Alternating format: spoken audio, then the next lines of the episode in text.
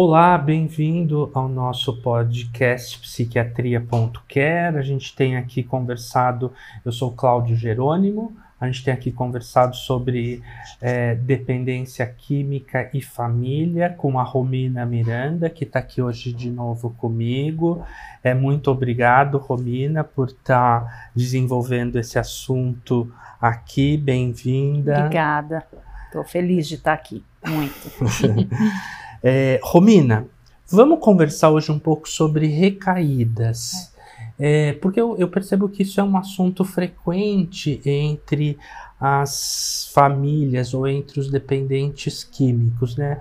É, como que a família lida com isso? O que, que ela pensa? Bom, vamos imaginar que esse é um grande é, fator de prevalência para a família sair do tratamento. Né? Então, quando a gente tem um grupo ou um, um trabalho de psicoeducação ou uma te terapia familiar, quando o dependente, o usuário recai, é, a família tem a crença de que todo o processo não serviu de nada, que ela vai ter que recomeçar do zero, que nada vem funcionando.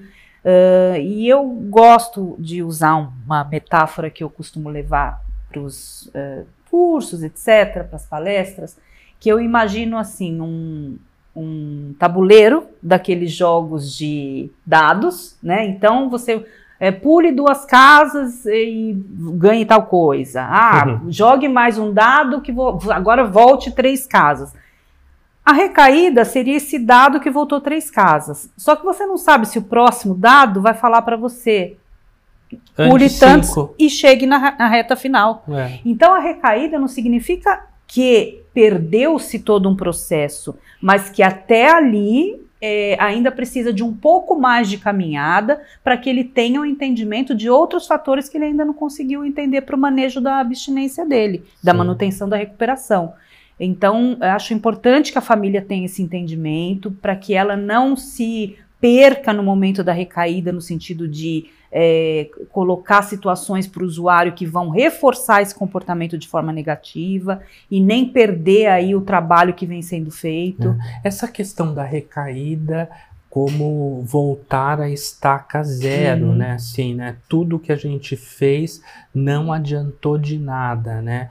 É, e às vezes a gente precisa colocar foco no que. Às vezes o paciente ficou ali seis meses abstinente, teve uma recaída, e a gente diz assim: não, não adiantou de nada. Quer dizer, é, ao, quanto deveria dizer assim: nossa, é, isso é, adiantou por seis meses, né? Exato. né? Mas você sabe que existem, assim, eu acho que dois pesos e duas medidas, né? Se você tem um diabético, por exemplo, que deixou de tomar insulina, deixou de ir no médico ou é, se distanciou um pouco do tratamento e piora, né? Todo mundo diz para ele assim: Nossa, enquanto você estava se tratando, veja, estava indo tudo Sim. bem, volte lá para o seu tratamento, uhum. né? E para dependência química é exatamente o contrário, né? Veja, o seu tratamento não adiantou de nada, olha você aí de uhum. novo, né? Então acho que isso é Sem muito, dúvida. muito pesado e acho que tem a ver um pouco com preconceito também, uhum. né?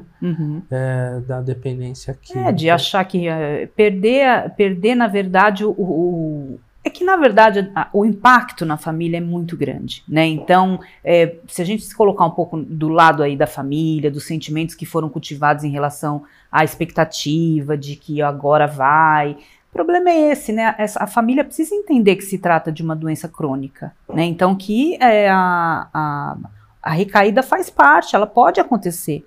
Então, eu preciso estar preparado para isso e para quando acontecer, não deixar que todo o sistema familiar, que também vem cultivando a saúde emocional, que se perca nesse processo. E quando a gente fala que essa a recaída pode acontecer, que ela faz parte do processo, vem aquela ideia de que a gente autoriza a recaída, né? Então, assim, se você está dizendo que ela pode acontecer, nós estamos autorizando. Então, a família tem muito medo de falar de Exato, recaída, né? Muito. É um tabu, na verdade. É um tabu. Né? Um tabu, cria uma série de de mitos, de fantasias, e quando efetivamente acontece uma recaída, é quando a gente vê a desorganização familiar retomando totalmente, né? Eu acho que os membros aí, vamos falar do, da parentalidade, então os pais acabam tendo aí problemas em relação a a própria o fluxo de comunicação entre eles, porque um pensa de um jeito, outro do outro, se os dois não tiverem estruturado numa parentalidade, vão ter visões diferentes nesse momento.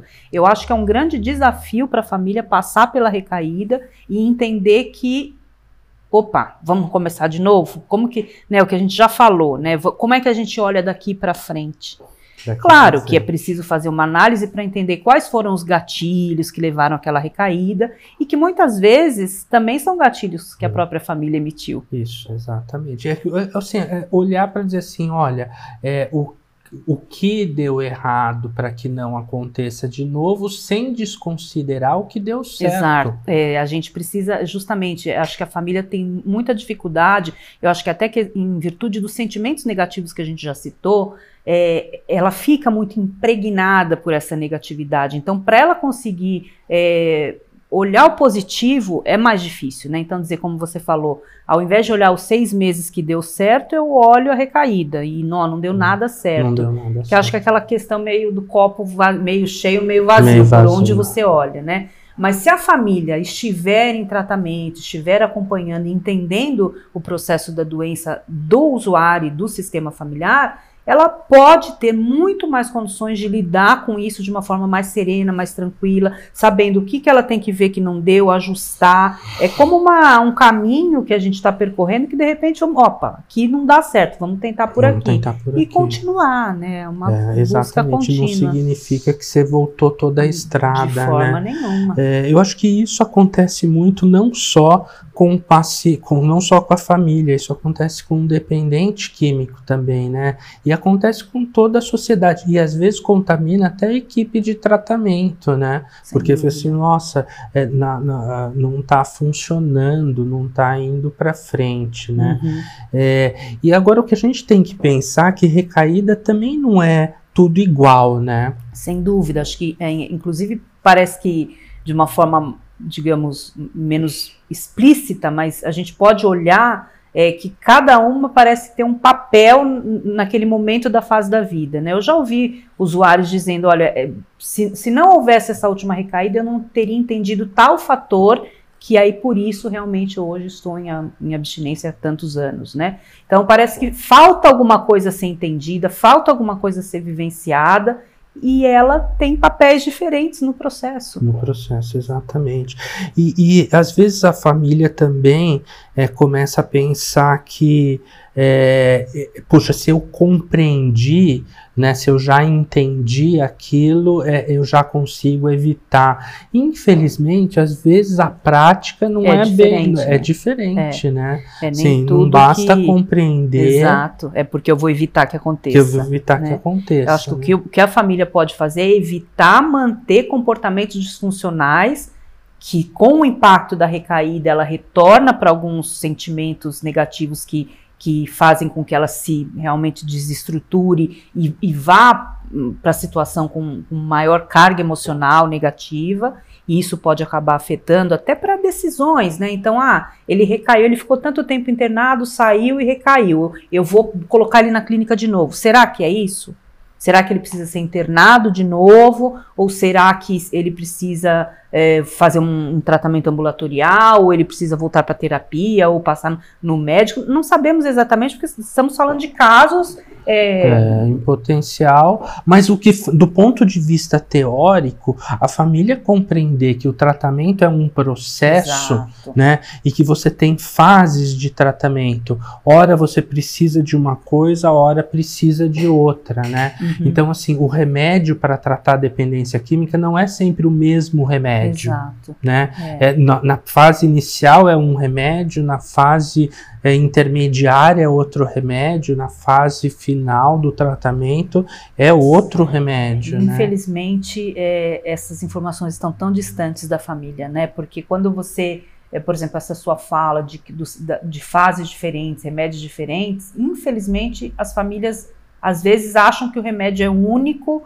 Uh, e que muitas vezes, por dar o remédio errado, a coisa não, não vai. Não vai. Né? É. Então, como seria importante se as famílias se dispusessem a esse processo de conhecer a doença, de conhecer o sistema, para poder lidar melhor com a situação, é. né? Sim, eu acho que a fase, se a gente pode ver assim, a nossa fase de vida, né? Assim, os seus interesses são um, quando você é mais jovem, são Sim. um quando você é mais é, de meia idade, são outros quando você é velho. Eu acho que quando você trata de processo, é mais ou menos é isso também, coisa, né? né? É, a necessidade é uma, o entendimento é um numa fase, a necessidade é outra, o entendimento é outra em outra fase, né? E se você fica tentando resolver, tem um, um ditado que diz assim, né? Que para quem tem um um martelo, todas as ferramentas lhe parecem pregos, né?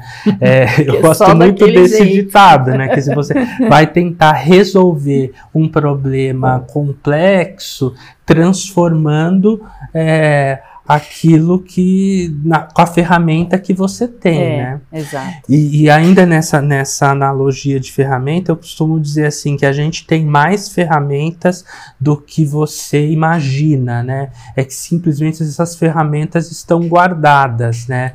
É, você não, não usa frequentemente e você precisa ir lá na sua caixinha de ferramenta e dizer onde estava mesmo a chave de fenda, né?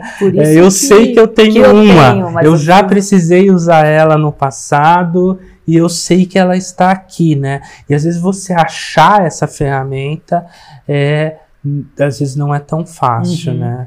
Em virtude até do que você falou, das fases, né? Então, se a gente pensar em fases da vida, é, períodos da vida que as pessoas desempenham papéis diferentes, né? Então, é, às vezes, a, a, até na questão que a gente já falou aqui, na questão da conjugalidade, que a gente ouve muito, na pesquisa no, no Lenad tinha uma pergunta importante sobre as para as esposas. Quando você descobriu que o seu marido fazia uso? Era quase que 90% já sabiam antes do casamento porque achavam que com o, a questão do casamento elas poderiam ofertar uma possibilidade de recuperação, quando na verdade com o casamento aquele usuário que já tinha dificuldades em desempenhar o papel de filho, vai acumular o papel de, de marido e talvez até de pai. De pai então, é. quer dizer, é preciso entender que são momentos de acúmulo de e papéis e funções. Caso a caso também, né? Porque eventualmente para uma pessoa pode ser um fator protetor realmente. E para outra, outra não, né? Então não dá para você generalizar. generalizar. Né? Mas eu acho que essa questão da família entender que são momentos de vida diferentes, eu acho que esse é um grande desafio, principalmente para as mães de usuários que tendem, né, a, a, a gente vê a, isso no dia a dia, a dificuldade, né, essa simbiose que acaba se tendo entre a maternalidade do usuário, a infantilização do usuário, a, o aumento da fase adolescente do usuário, né? Então a, a mãe acaba, que a gente chama aí de família canguru, que acaba sempre levando o filho na bolsa por muito tempo a mais e que realmente, infelizmente, às vezes acaba dificultando o processo de amadurecimento e a própria recuperação do uso, né? Ou seja, é precisa, a gente chega assim naquele mesmo ponto, assim, né? Precisa procurar ajuda. Sempre a gente chega né? nesse ponto. A gente chega nesse ponto, né, Romina? Então, muito obrigado mais uma vez por você estar aqui. É, as pessoas vão perguntar as coisas, eu tenho certeza, e eu vou te convidar de novo tá para vir aqui, pode ter certeza. Esclarecer as dúvidas, Porque né? eu adorei esse papo, é muito bom sempre estar é, tá com você. Mande as suas perguntas e até o próximo. Obrigada.